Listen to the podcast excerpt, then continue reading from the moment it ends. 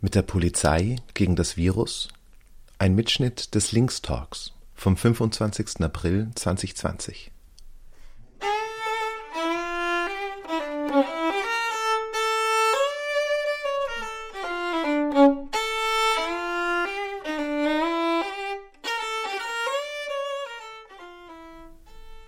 Ein Ausnahmezustand, wie wir ihn derzeit erleben, hätte in normalen Zeiten einen breiten Aufschrei ausgelöst. Eine Regierung, die mit Gesetzen jongliert, wie es ihr gerade passt, und Kritik daran als lästige Spitzfindigkeit abtut. Eine Polizei, die durch Straßen patrouilliert, die Widerspenstige abstraft und die vorgegebenen Regelungen nach eigenen Ermessen auslegt. Sorgen über Protest muss sich die Regierung keine machen, denn das Versammlungsrecht erscheint derzeit aufgehoben. Alles im Sinne der Gesundheit im Kampf gegen Corona? In vielen europäischen Ländern war es Druck aus der Gesellschaft, der die Regierung dazu brachte, Maßnahmen gegen die Pandemie zu setzen. Auch in Österreich zählten viele gesellschaftskritische und linke AkteurInnen zu den allerersten, die konsequentes Handeln einforderten. Die Entwicklungen der letzten Wochen zeigten aber zunehmend negative und widersprüchliche Entwicklungen auf. Zum Teil werden absurde Strafen am laufenden Band gegen vermeintliche Corona-SünderInnen verteilt. Gleichzeitig wird zum Beispiel eine juristische und politische Aufarbeitung des Infektionsherdes Ischgl auf die lange Bank geschoben. Nicht systemrelevante Produktionsbereiche werden wieder hochgefahren oder sie wurden, wie im Fall der Baustellen, gar nicht erst eingeschränkt. Die Verantwortung wird zunehmend individualisiert auf den oder die Einzelne übertragen. Sie wird durch staatliche Behörden überwacht, während gleichzeitig die neue wirtschaftliche Normalität hochgefahren wird. In dieser Ausgabe des Mosaik Podcasts freuen wir uns, zu diesem Thema einen Mitschnitt des Links Talks vom 25. April zu senden. Darin sind Einschätzungen der beiden Mosaik-Redakteurinnen Angelika Adensammer und Lukas Oberndorfer zu hören. Lukas ist Wissenschaftler und Publizist, der sich mit der autoritären Bearbeitung von Krisen beschäftigt. Angelika ist Juristin und Kriminologin sowie Mitbegründerin und Teil des Koordinationsteams von Links. In ihren Redebeiträgen besprechen die beiden die Rolle des Staates und der Polizei in Ausnahmesituationen, wie gerade im Corona-Lockdown. Sie fragen nach Alternativen zu staatlicher Repression, um der Corona-Krise erfolgreich entgegenwirken zu können und bieten Vorschläge für Forderungen, die sich daraus ergeben.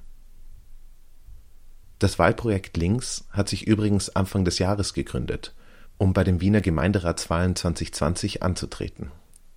Darüber hinaus arbeitet Links an dem Aufbau einer neuen linken politischen Organisation in Österreich. Bei den wöchentlichen Links Talks, die jeden Samstag stattfinden, werden Themen diskutiert, die für die Wienwahl relevant sind und dabei aktuelle Forderungen für die Linke zu erarbeiten. Diese Diskussionen finden online statt und stehen allen interessierten Menschen offen. Links dazu finden sich im Beitrag am Mosaikblog sowie hier in den Show Notes. Außerdem können in Zukunft alle Ausgaben hier im Mosaik-Podcast nachgehört werden. Moderiert hat die Diskussion übrigens ein weiterer Mosaik-Redakteur, Camilo Molina. Den Mitschnitt verdanken wir Resa Sabit. Dann fangen wir langsam an. Ja, äh, willkommen zum heutigen Links Talk. Mein Name ist Camillo Molina und ich werde euch durch diese Diskussion äh, moderieren. Mit der Polizei gegen das Virus ist der Titel der heutigen Veranstaltung ein bisschen provokant. Ähm, Genau, aus dem Grund, dass was wir beobachten können im aktuellen Kampf gegen die Pandemie, ist, dass die, äh, die Polizei eine zentrale Rolle bekommt, nicht nur in Österreich, sondern eigentlich in den meisten Ländern.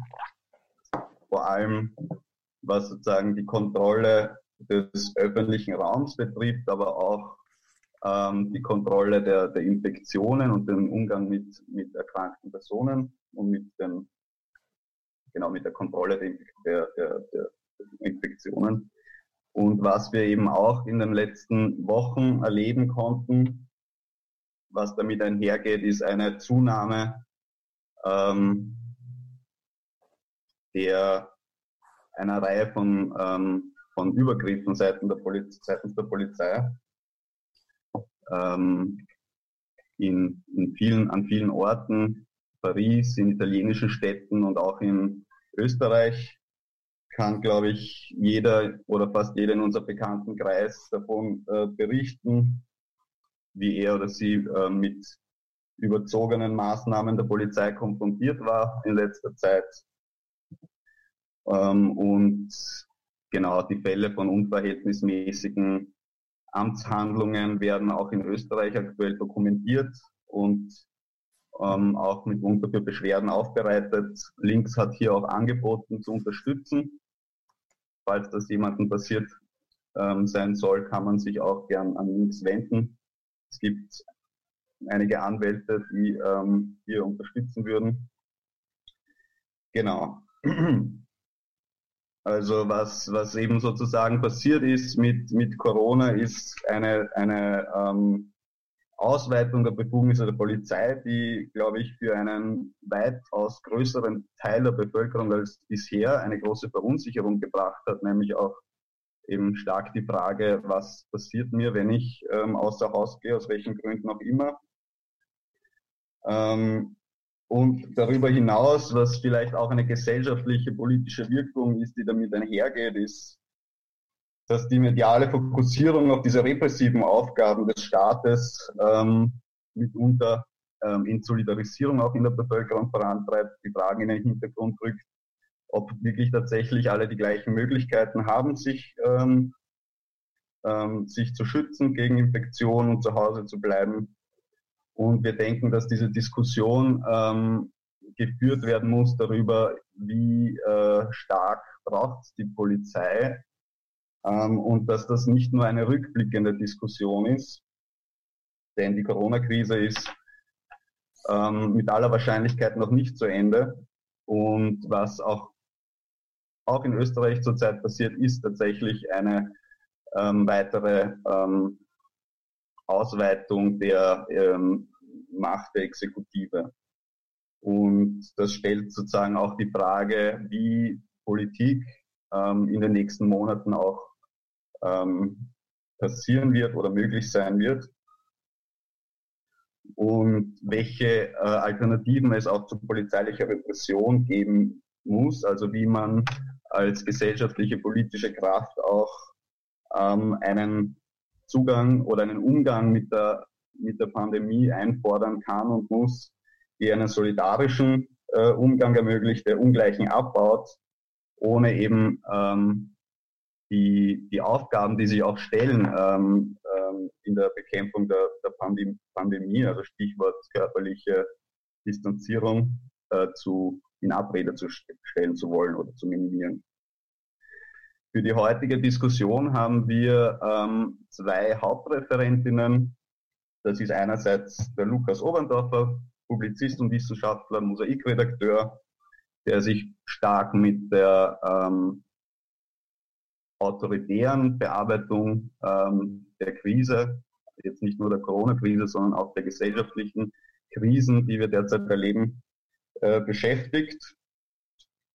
Und ähm, Angelika Adensamer, die auch ähm, Mitgründerin von Links ist und Juristin, die uns auch noch einmal ähm, spezifischer erzählen wird, was gerade die Situation in Österreich ist und was wir ähm, von linker Seite dazu sagen, also was wir zu sagen haben oder was wir irgendwie da auch für, für Punkte in der öffentlichen Debatte zur Diskussion stellen sollten.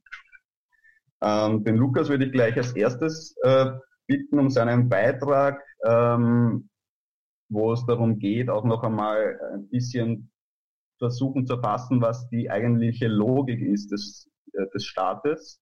Also welche Rolle spielen Staaten aktuell? Was, was ist sozusagen die Logik, in, ähm, mit der sie Krisen wie die aktuelle bearbeiten?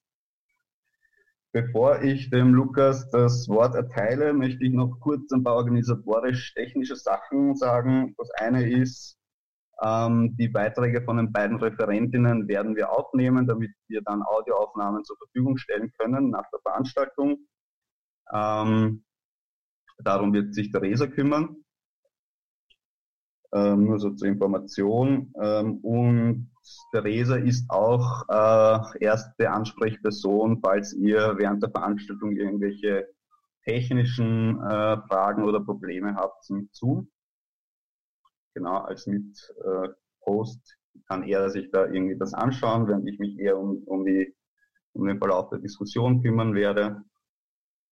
Und ähm, für die, die noch nicht beim Linkstalk dabei waren, es gibt einen Chat, den ihr aktivieren könnt auf der rechten Seite und der soll euch auch die Möglichkeit geben, ähm, euch für Redebeiträge oder Fragen zu melden. Also ihr könnt auch gleich damit beginnen, während jetzt die Referentinnen zu Beginn reden werden. Ihr könnt euren Namen einfach reinschreiben, dann haben wir ähm, schon eine Rednerinnenliste äh, und können euch der Reihe nach dann das Wort erteilen für die Diskussion. Ähm, ja, ich glaube, so weit, so gut. Ähm, Lukas, bitte um deinen Redebeitrag. Ja, hey, erstmal vielen Dank äh, für die Einladung. Ähm, auch vielen Dank an ähm, netten Musikeinstieg. Ich glaube, mein, mein Puls geht jetzt ein bisschen schneller nach der Musik. Und natürlich auch äh, an euch alle, dass ihr da seid und äh, Interesse habt. Ja, meine Beobachtung wäre, dass nicht nur die Stunde der Polizei schlägt ähm, im Moment, sondern wie das der konservative Theoretiker Karl Schmidt mal gesagt hat, die Stunde der Exekutive schlägt im Ausnahmezustand. Ähm, und das Interessante ist meines Erachtens, dass das jetzt eigentlich so in den letzten Wochen auch sehr stark ähm, verhandelt wird, zunehmend auch in linksliberalen ähm, Zeitungen, Kommentaren und auch zunehmend ähm, Kritik erfährt. Und interessant ist da für mich, dass quasi diese Kritik ähm, sehr stark auch oft auf eigenen Erfahrungen aufbaut. Das, also dass Menschen, die diese Kritik äußern, äh, oft auch, das ist in den Kommentaren manchmal auch angesprochen, äh, zum ersten Mal überhaupt eine Erfahrung machen mit Polizei, dass sie aufgehalten werden im Park, dass sie abgestraft werden möglicherweise und zum ersten Mal auch mitbekommen, wie sehr man sozusagen hier nicht als demokratischer Bürger, sondern als unterworfenes Subjekt angesprochen wird. Und das stellt natürlich so ein bisschen die Frage, und das ist dann das, auf was, mich, was ich mich fokussieren möchte jetzt in den nächsten fünf bis zehn Minuten, wie man überhaupt diesen Corona-Ausnahmezustand gut ähm, einkategorisieren kann, wie man den gut einordnen kann. Weil ähm, ich glaube nicht, dass der Ausnahmezustand, in dem wir leben, gerade erst begonnen hat, sondern für viele Menschen weltweit ist dieser Ausnahmezustand in einer anderen Form, aber quasi die Ausschaltung der Demokratie und die Grundrechte schon äh, seit sehr langer Zeit der Fall. Ähm, also wenn wir in das kapitalistische Weltsystem sehen, sehr, sehr viele Menschen haben überhaupt keine Möglichkeit, quasi demokratisch äh, teilzuhaben, haben keinen Schutz der Grundrechte. Das gilt nicht nur im, im Außen, ähm, Europa, sondern es gilt auch in seinem Inneren, wenn wir auf Lager blicken wie Moria, auf Lesbos, ähm, wenn wir auf ähm, People of Color in Österreich, in Europa blicken, für die diese Grundrechte großteils auch nicht gelten, wenn sie Polizeikontrollen unterworfen sind. Und ich glaube, dass diesen Zustand eigentlich, der schon sehr lange vorherrscht, Walter Benjamin wunderbar im Begriff der Geschichte auf den Punkt gebracht hat, weil er da recht provokant schreibt, die Tradition der Unterdrückten belehrt uns darüber, dass der Ausnahmezustand, in dem wir leben, die Regel ist und nicht die, die Ausnahme.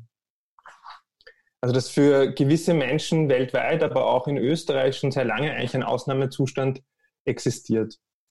Und dann glaube ich aber doch, dass dieses ja seit Jahrzehnten, schon seit Jahrhunderten ähm, wirkende System oder ähm, dieser Zustand dass der sich sozusagen mit 2008, mit der großen Weltwirtschaftskrise und der politischen Krise, die sich da angeschlossen hat, äh, sehr stark auch ausgeweitet hat. Also durchaus auch weiße Arbeiterinnenklasse, weiße Mehrheitsgesellschaft von diesem Ausnahmezustand, wenn auch sehr ungleichzeitig stark betroffen war.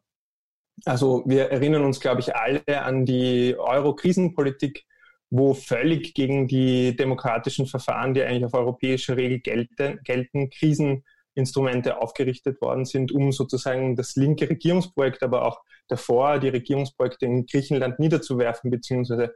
einzurahmen. Und dann sehen wir, dass eigentlich dort, wo überall starker Widerstand gegen diese Sparpolitik ähm, auf europäischer Ebene entsteht, ist das ähm, Frankreich, Griechenland oder Spanien, dass es auch dazu ähm, ausnahmestaatlichen Regierungstechnologien kommt. Also das ist schon in Vergessenheit geraten, aber unter einem Sozialdemokrat sozialdemokratischen Präsidenten 2016 ähm, in Frankreich wird der Ausnahmezustand eingesetzt, um den Arbeitsmarkt zu reformieren. Ja, also werden äh, plötzlich Aktivistinnen ohne richterlichen Befehl, werden die Häuser durchsucht, es gibt Demonstrationsverbote mit der Begründung, wir sind doch im Ausnahmezustand, obwohl der eigentlich aufgrund der Terrorattentate beschlossen worden ist. Genauso die Klimaproteste in Frankreich beim ähm, letzten Klimagipfel 2016 sind sozusagen auch durch den Ausnahmezustand verboten worden. Und letztlich ist dann ähm, auch diese Arbeitsmarktreform so durch das Parlament gepeitscht worden, weil man das mit einem Notstandsparagraphen gemacht hat.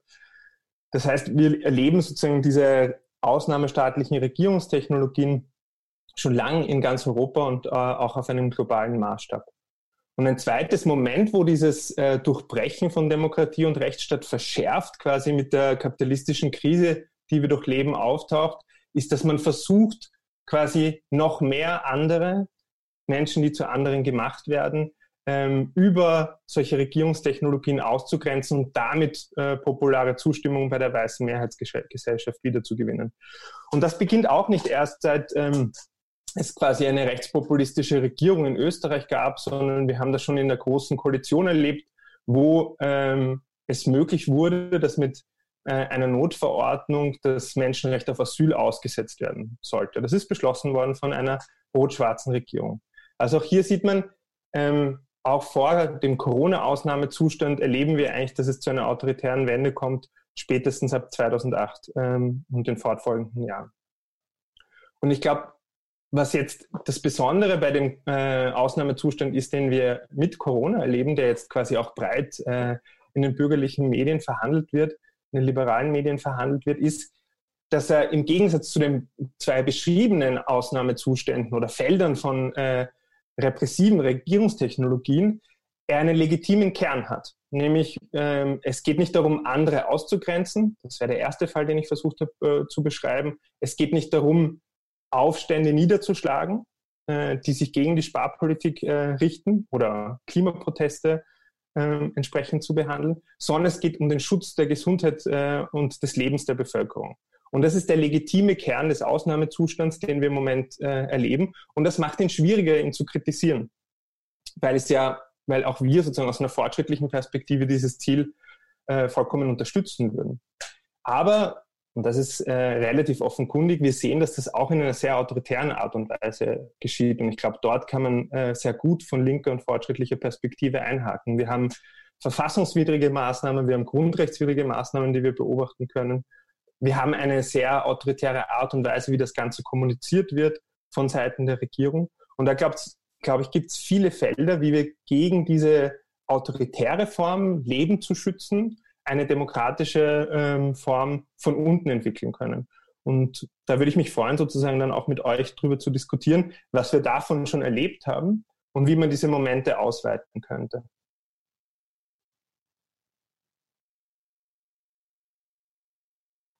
Dankeschön, Lukas. Ähm, genau, dann würde ich gleich das Angelika das Wort weitergeben. Und noch einmal daran erinnern, dass ähm, wenn ihr mitdiskutieren wollt, ihr euch am besten einfach äh, per Namen in den Chat eintragt, damit wir dann die Rednerinnenliste haben und abarbeiten können. Dankeschön. Ähm, ich werde versuchen, ein bisschen, ähm, ein bisschen stärker ins Detail zu gehen, ähm, in der Hinsicht, was in den letzten Wochen, Monaten in Österreich in Bezug auf Polizeibefugnisse passiert ist. Ähm, und würde auch ein bisschen dann zur Debatte stellen, ähm, ob da nicht doch auch Sachen dabei sind, die, die auch neuer sind. Aber das ist vielleicht dann auch was, was man quasi diskutieren kann, ob, ob wirklich alles sozusagen eine Fortsetzung von, ähm, von vorigen Ausnahmezuständen war.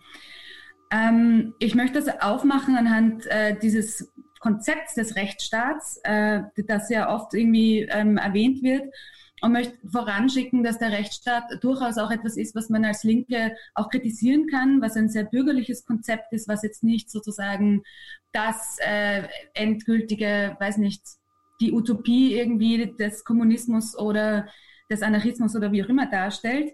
Aber ich glaube, dass äh, wenn man sozusagen einen diesen kapitalistischen Staat hat, äh, dann und wenn man in der Situation ist, in der wir heute sind, wo wenn dann äh, sozusagen der Ausstieg aus dem Rechtsstaat eher einen, einer in den Faschismus ist, dass man schon wirklich daran festhalten muss. Also es ist immer so ein bisschen eine Frage, womit vergleicht man den? Deswegen beziehe ich mich jetzt äh, in dem Folgenden definitiv positiv auf den Rechtsstaat. Ich möchte aber vorangeschickt haben, dass das vielleicht jetzt nicht für in allen, ähm, also dass der Rechtsstaat jetzt auch nicht irgendwie die Utopie ist. So.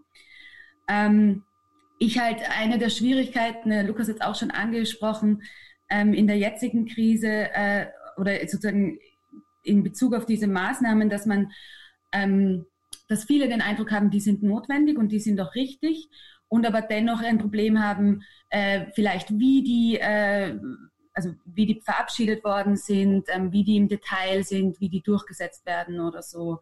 Und ich glaube, dass das gar nicht so ein starker Widerspruch ist, wie oft getan wird. Also man hat oft dann irgendwie den Impuls zu sagen, denen zu sagen, die das kritisieren, so, oh mein Gott, wo hättet ihr lieber, es wäre, gäbe gar keine, Nach gar keine Maßnahme, die Maßnahmen sind total wichtig.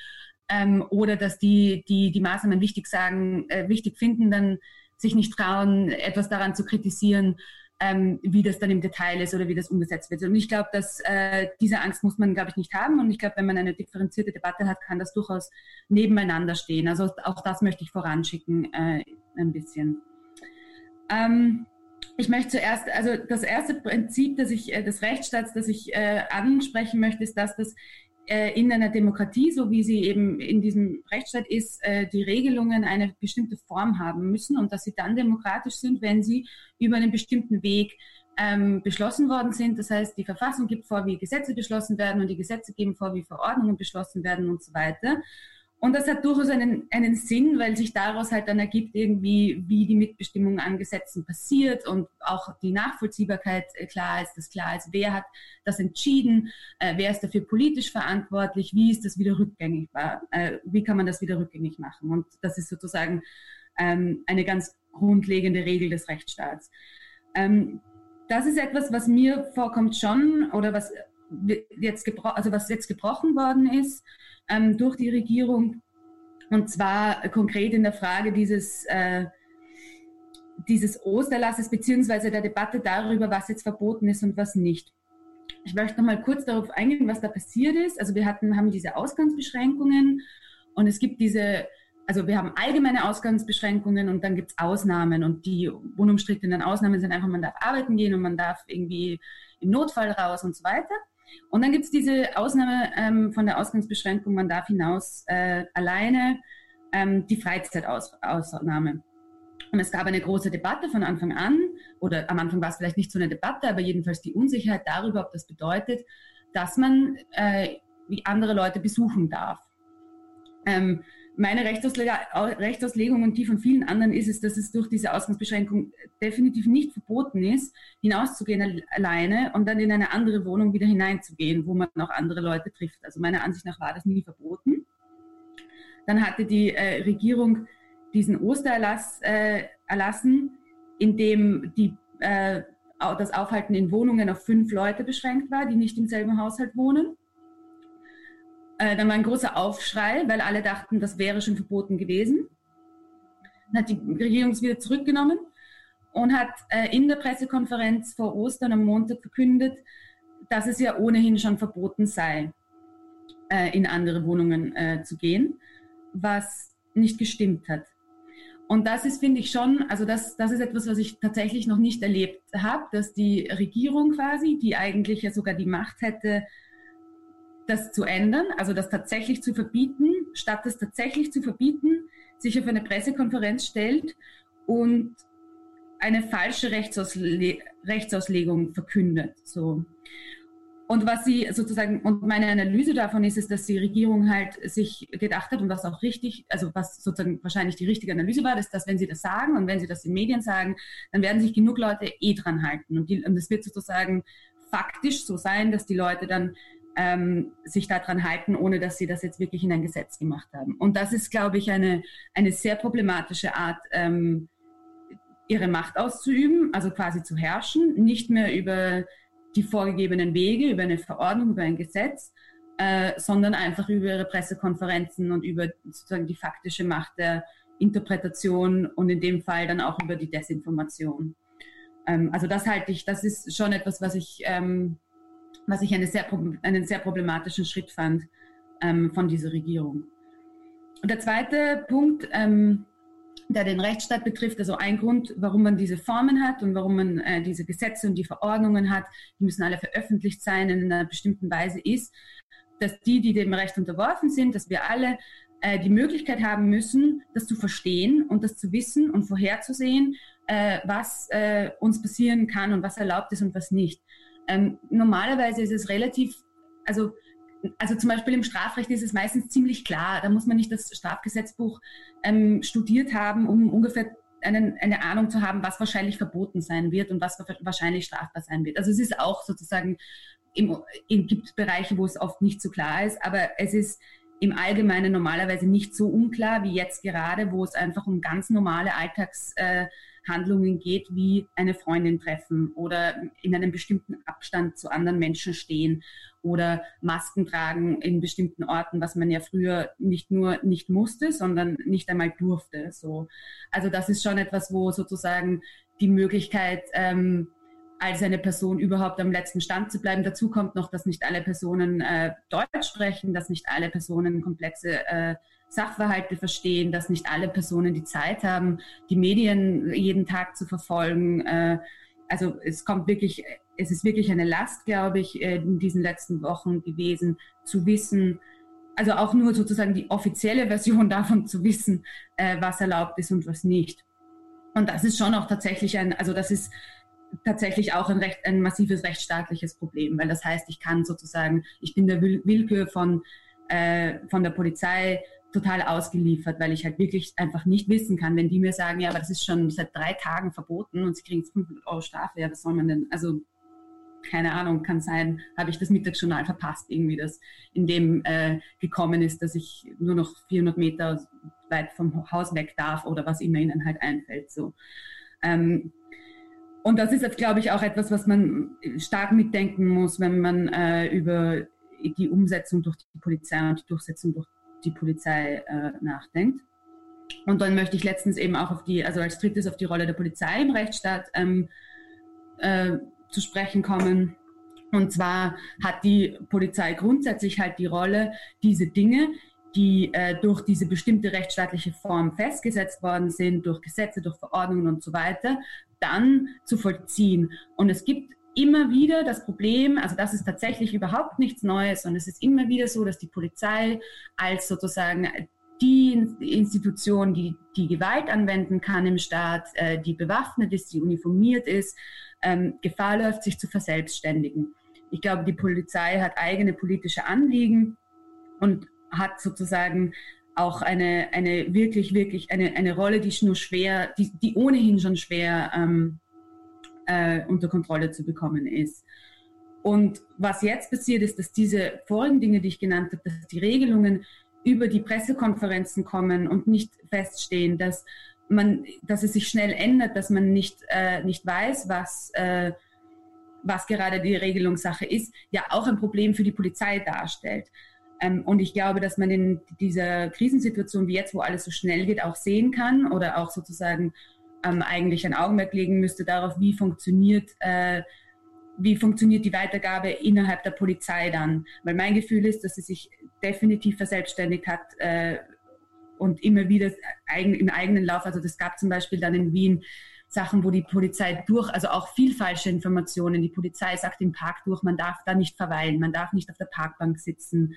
Ähm, diese Schilder in den Parks, äh, bitte nicht auf die Wiese gehen oder auf der Wiese sitzen. Dann so, weil sie lustig sind, I am from Austria spielen äh, am Sex am Abend oder so. Das sind Sachen, die, also wo ich mir, wo ich mich frage, wo, woher kommen die? Ähm, die Informationen sind teilweise falsch.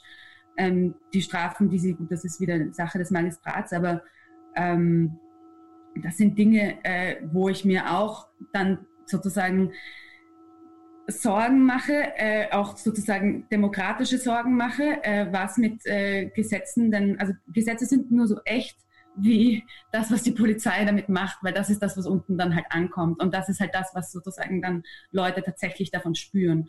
Und äh, wenn das jetzt in, in Bereichen äh, so breit ist, und da gebe ich dem Lukas voll recht, das finde ich eine voll wichtige Analyse, dass diese Sachen insofern neu sind, als sie jetzt die gesamte Mehrheitsgesellschaft auch betreffen. Also dass jetzt Dinge wie auf der Straße ähm, willkürlich kontrolliert werden oder so nicht mehr nur etwas ist, was äh, eh schon immer Leute betrifft, die äh, von Rassismus betroffen sind oder so, ähm, sondern einfach alle.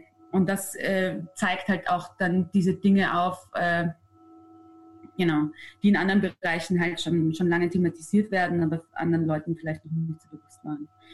Und jetzt ein bisschen der Versuch daraus, Forderungen für, äh, für Linke zu, ähm, daraus zu kristallisieren. Also die eine ist jetzt auch, ähm, ist mir bewusst, keine so wahnsinnig radikale Forderung, aber trotzdem eine, die man immer wieder bringen muss, ist einfach eine unabhängige Beschwerdestelle. Also gegen Polizeiübergriffe ermittelt immer noch die Polizei selber gegen sich, äh, gegen die eigenen Kollegen und Kolleginnen, äh, wo es auch irgendwie so eher einen militärischen Korpsgeist gibt. Ähm, das, muss auf, das muss auf jeden Fall ähm, anders werden, sowas muss es geben. Und die andere sozusagen radikalere Lösung, ich meine, äh, Forderung, die jetzt auch nicht sozusagen, die auch, ähm, man auch abgestuft sehen kann, aber ist die Überlegung, die Rolle der Polizei insgesamt äh, zurückzubauen. Und das ist wirklich die, also die Frage, muss, also ich bin der Ansicht, dass nicht alle Regeln, die kollektiv getroffen werden, ähm, immer von der Polizei durchgesetzt werden müssen. Ich glaube nicht, dass die Polizei mit eben ihrer Gewalt, ihrer Uniformiertheit, mit sozusagen ähm, ihrer Bewaffnetheit, mit und dann auch demnach auch dem Fehlen von anderen äh, Skills und, äh, und Kompetenzen äh, die richtigen sind und die Lösungen auf gesellschaftliche Probleme sind. Und ich glaube, wir haben nämlich zum Beispiel in der Vorbesprechung diskutiert so über, wo braucht es zentrale äh, Lösungen und so. Und ich glaube, dass gerade auf so große Krisen natürlich äh, es klare Regeln geben muss für alle und es auch zentrale Entscheidungen geben muss, die dann flächendeckend durchgesetzt werden können, damit alle an einem Strang ziehen. Aber ich glaube, dass das nicht automatisch bedeutet, dass die Polizei die umsetzen muss. Und es war zum Beispiel also das Epidemiegesetz, ähm, war ursprünglich, das eben aus den 50ern ist, da sind eigentlich die Gesundheitsbehörden ähm, erst vormals zuständig gewesen und die Polizei hätte das nur unterstützend, äh, also hätte dann nur die Gesundheitsbehörden unterstützen sollen. Ähm, das wurde auch jetzt im Zuge der Änderungen geändert, dass die Polizei da eine viel größere Rolle spielt und auch hauptsächlich die umsetzt, wo man sich denken, wo, wo es eigentlich total logisch ist, wenn man sich denkt, oh gut, es geht um, es geht um Gesundheitsmaßnahmen, es geht um die Übertragung von Infektionen, vielleicht die Polizei weiß genauso schlecht wie, wie wir Juristinnen irgendwie, wo man sich jetzt tatsächlich anstecken kann oder nicht. Und es sind ja auch Sachen, die nicht in, die, in die typische Art von Gefahren, also Gefahrenabwehr im Sinne von jemand greift einen anderen an und wir müssen den niederringen oder so geht, sondern es geht um ganz normale Leute, die halt irgendwie zu nah aneinander stehen und eh ihr Bestes geben, irgendwie halt sich und andere nicht anzustecken. Also eigentlich ist es, finde ich, ähm, überhaupt nicht klar, warum das die Polizei machen muss. Die Polizei ist übrigens auch nicht die einzige äh, Institution, die ähm, Strafen, Verwaltungsstrafen geben kann. Also sogar, sogar das wäre möglich, auch wenn vielleicht sogar das nicht notwendig wäre. Ähm, ja, also da fände ich es auch wichtig, nochmal so ähm, sich auch zu überlegen, genau, was muss da die Rolle sein oder wofür braucht man sie eigentlich wirklich und wofür nicht. Ich hätte vielleicht noch einen Punkt, wenn ich darf, ähm, der sehr gut passt zu dem, was die Angelika gesagt hat. Passt das? Ja. Ähm, genau, weil Angelikas erster Punkt, da würde ich gerne einfach nur ein Beispiel bringen. Also warum äh, ist Rechtsstaat so wichtig und was passiert gerade da, äh, damit? wenn wir uns anschauen, was ähm, die Covid-19-Verordnung des Gesundheitsministeriums sagt, dann kennen wir die alle, mehr oder weniger nicht im Detail, aber sozusagen von ihrer Bedeutung. Zur Verhinderung der Verbreitung von Covid-19 ist das Betreten öffentlicher Orte verboten. Das sagt diese Verordnung. Und wenn man sich das vor Augen führt, ist das der härteste Eingriff in die zentralsten politischen Grundrechte, die wir kennen seit 1945. In das Freiheitsrecht, in das Versammlungsrecht, in das Veranstaltungsrecht. Und jetzt kann man sagen, okay, das ist auch ähm, großteils legitim, ich unterstütze sozusagen auch die Intention. Aber wenn man sich jetzt ansieht, ist das Ganze sozusagen auch in der entsprechenden gesetzlichen Ermächtigung vorhanden, dann tut sich da eine riesige Lücke auf, die durch eine Selbstermächtigung geschlossen worden ist. Weil wenn wir jetzt in das Gesetz sehen, also Angelika hat das ja wunderschön ausgeführt, die Gesetz mit dem Idee, mit der Idee sozusagen, das muss durchs Parlament. Das Parlament ist zumindest im bürgerlichen Staat die demokratische Vertretung von allen Wahlberechtigten. Gab es überhaupt diese Legitimation durch dieses Gesetz? Ja? Und wenn man jetzt in das äh, Maßnahmengesetz in den Paragraph 2 äh, hineinsieht, dann steht dort im Gesetz, beim Auftreten von Covid-19 kann durch Verordnung das Betreten von bestimmten Orten untersagt werden, soweit dies zur Verhinderung der Verbreitung von Covid-19 erforderlich ist. Und da wird ganz offenkundig, dass das eine Selbstermächtigung ist. Also das, ich will jetzt überhaupt nicht argumentieren, sozusagen, wir gehen jetzt in Richtung ähm, autoritärem Staat als solchen, aber da sieht man, das ist eine ganz klare autoritäre Regierungstechnologie. Die Exekutive, ohne legitimiert zu sein vom Parlament, beschließt eine Verordnung, die viel weiter geht als das Gesetz, das eigentlich seine Grundlage sein soll oder die Grundlage dieser Verordnung. Weil im Gesetz steht eigentlich nur bestimmte Orte, also nicht alle öffentliche Orte. Und dann müsste sozusagen, das wird im Gesetz ja auch ausgeführt, dargelegt werden, warum das zur Verhinderung von Covid-19 erforderlich ist. Und was in der Verordnung erfolgt, ist eben das Betreten aller öffentlichen Orte zu untersagen und dann diese vier Ausnahmen dennoch zuzulassen. Aber wir sehen ganz klar, da gibt es eine Riesenlücke und diese Lücke ist eine Selbstermächtigung der Exekutive. Ja, danke schön euch beiden für diese ersten Inputs. Was ich jetzt so ein bisschen rausgehört habe von eurer Seite ist ja, so der wichtigste Punkt gerade für die Linke ist, dass man ähm, diese Rechtsstaatlichkeit verteidigt und einfordert, indem man eben zum Beispiel ähm, unabhängige Beschwerdestellen ähm, einfordert oder halt sozusagen die ähm, Exekutive an äh, bestimmte gesetzliche Grundlagen findet, die gerade so ein bisschen ähm, aufgelöst werden. Ähm, was, was ich mich dann halt darüber hinaus frage, ist, ähm, wie, oder sagen wir es so, mir kommt, mir kommt auch vor, dass ähm, im aktuellen Diskurs, im medialen Diskurs sozusagen diese Kritik ähm, der, ähm, der polizeilichen Maßnahmen oder auch sozusagen diese Ausgangsbeschränkungen sehr stark ähm, von so äh, mit so liberalen ähm, Diskursen verbunden ist, die eigentlich eher so in die Richtung argumentieren, diese diese, diese gesundheitlichen Maßnahmen sind überzogen und sie schaden sozusagen der Wirtschaft und eigentlich muss man wieder ein normales Leben herstellen und eigentlich ist so jeder für sich selbst verantwortlich und das geht schon irgendwie. Ähm, und ich frage mich, was man dann irgendwie so dem entgegensetzt. Also wenn wir sagen, ja, ähm, eigentlich bräuchte es vielleicht sogar einen viel konsequenteren ähm, Lockdown oder wie man das halt nennen möchte, um, um wirklich die, die Ausbreitung der, der, Gesund, äh, der, Epidemie zu, zu stoppen. Ähm, welche Rolle soll dann eigentlich der Staat spielen? Und, und da würde ich auch noch einmal ähm, so dieses Stichwort von Lukas aufgreifen. Ähm, was bedeutet dann eben so demokratische Formen ähm, Leben zu schützen? Oder was wäre sozusagen eine ähm, nicht autoritäre Antwort auf, auf die aktuelle sexuelle Krise sozusagen.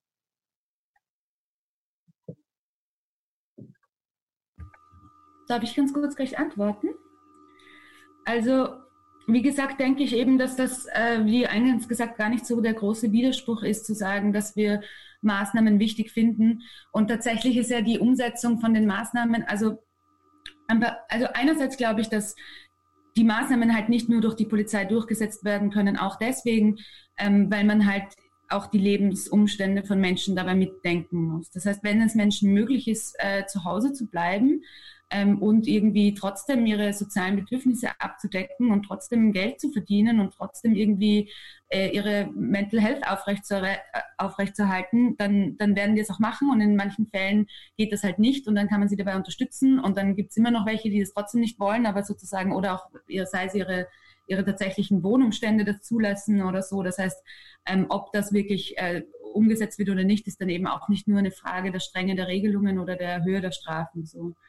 Ähm, zum anderen denke ich, dass, dass die Verfassung tatsächlich, also dass die Rechtsstaatlichkeit alleine nicht unbedingt, also man, man die Verfassung hat und auch die Grundrechte haben sehr viel Spielraum eigentlich. Ähm, und man kann das alles schon machen, ähm, wenn, also wenn man es richtig macht. Also man kann das alles mit klaren Regelungen, die verständlich sind, machen. Und ich finde das eigentlich auch zumutbar einer Regierung. Also und auch in der Geschwindigkeit. Man kann auch zuerst mal was erlassen und dann äh, das nächste, die nächste Woche reparieren oder so. Also jetzt sind halt diese ersten Eingang, die ersten Ausgangsbeschränkungen, äh, die eben nicht richtig waren, schon ähm, was über einen Monat alt und sie hätten wirklich die Zeit gehabt, sich nehmen können, das halt äh, verständlicher zu machen, das äh, kohärenter zu machen, ähm, die vielleicht die, die Grundrechtsprüfungen, die sie da nicht gemacht haben, dann halt im Nachhinein noch zu machen oder so. Also es ist nicht so, dass das alles ähm, dass der Ausnahmezustand oder die Krise derartig äh, jetzt im Moment äh,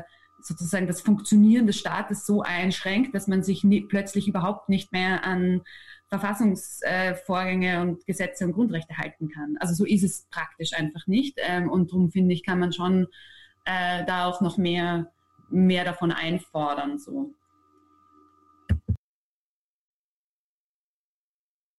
Ich würde da quasi auf die Frage von Camillo auch noch ähm, gern was sagen. Ich glaube, ähm, dass es die Aufgabe von Linken auch ist, in gewissen Situationen oder eigentlich immer den Rechtsstaat und Demokratie, formale Demokratie zu verteidigen.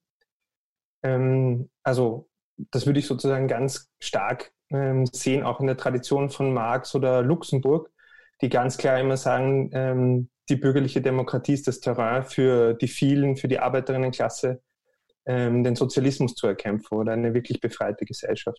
Und deswegen ist quasi diese Verteidigung auch des Rechtsstaats wichtig. Aber wo wir uns von den Liberalen unterscheiden müssen, ist, dass wir dazu sagen, warum er denn in Gefahr kommt. Ja? Also, dass der Rechtsstaat nicht von irgendwelchen Bösewichten, die aus autonomen Antrieb ihn zerstören, äh, zerstört wird, sondern dass er vor allem dann unter Druck kommt, wenn es eine Krise der Führung gibt und äh, eine Krise des Kapitalismus. Und ich glaube, diese Verbindung ist wichtig. Die müssten wir hinbekommen, sozusagen, um uns zu unterscheiden von einer rein liberalen Kritik. Und dann könnte man ja sagen, wenn wir das auf die jetzige Situation äh, versuchen anzuwenden, dann braucht es diese Kritik, wenn es um die staatliche Politik von oben geht. Ja? Also man könnte sagen, was wir erleben, ist gerade eine staatliche Biopolitik von oben.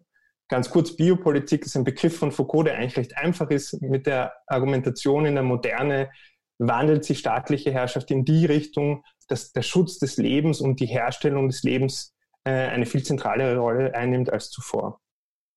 Und was wäre jetzt eine fortschrittliche Kritik, ist sozusagen zu sagen, diese Biopolitik von oben muss genau das einhalten, was die Angelika ausgeführt hat, nämlich ähm, Grundrechtsschutz, soweit das möglich ist, nämlich über eine Verhältnismäßigkeitsprüfung ist das zulässig, äh, rechtsstaatlich, ähm, eine offene Kommunikation darüber, was sozusagen stattfindet, präzise. Das wäre sozusagen die Kritik, die wir formulieren könnten an einer Biopolitik von oben, dass diese rechtsstaatlich sein muss. Und das spannende zweite ähm, Moment, das dazukommen muss, ist meines Erachtens eine Biopolitik von unten. Ja, wie können wir quasi durch eine Debatte der vielen, durch Organisierung, die natürlich jetzt äh, schwieriger ist als unter anderen Umständen, wie können wir es schaffen, dass dieses Leben von unten geschützt wird? Ja? Und ich finde, das klingt jetzt so wahnsinnig abstrakt, aber eigentlich haben wir schon in vielen Bereichen erlebt, dass genau das passiert ist. Ja? Also wenn wir uns anschauen, irgendwie, dass Menschen äh, gesagt haben, wir gehen einkaufen für Risikogruppen äh, und das sozusagen auch mit ähm, online quasi mit Systemen und Apps ähm, äh, ermöglicht haben. Oder die Geschichte, dass plötzlich Rezepte für die Herstellung von Desinfektionsmitteln äh, zirkuliert sind, wie man die macht, indem man zur Apotheke geht, Alkohol sich kauft und den entsprechend abmischt, dass Masken selbst genäht worden sind. Das sind ja alles Formen von einer ähm, Biopolitik von unten auch im Ausland gibt es total schöne Beispiele. Äh, von Chile habe ich gesehen, dass die primäre Linie, also die Leute, die bei den großen Demonstrationen gegen Pinochet, also Pinochet sage ich schon, gegen Pinera, äh, in der ersten Reihe gestanden sind und die Demos geschützt haben, die sind seit Covid sozusagen in Chile angekommen ist, ganz stark in den U-Bahnen unterwegs gewesen und haben dort die Gelände gereinigt. Ja? Also auch in ihrer klassischen Montur ähm, mit Masken, die sie auch schon vor Covid getragen haben und haben quasi die Geländer und die Haltegriffe desinfiziert, sozusagen als Beitrag. Wir schützen euch, weil die Regierung das nicht tut. Ja? Und das wären so Momente, ich glaube, es gibt viele Beispiele mehr, die euch selber aufgefallen sind und über die wir jetzt diskutieren könnten, beziehungsweise die wir teilen könnten, wie so eine ähm, demokratische oder ähm, sozialistische Biopolitik von unten aussehen könnte. Ja, danke schön euch beiden.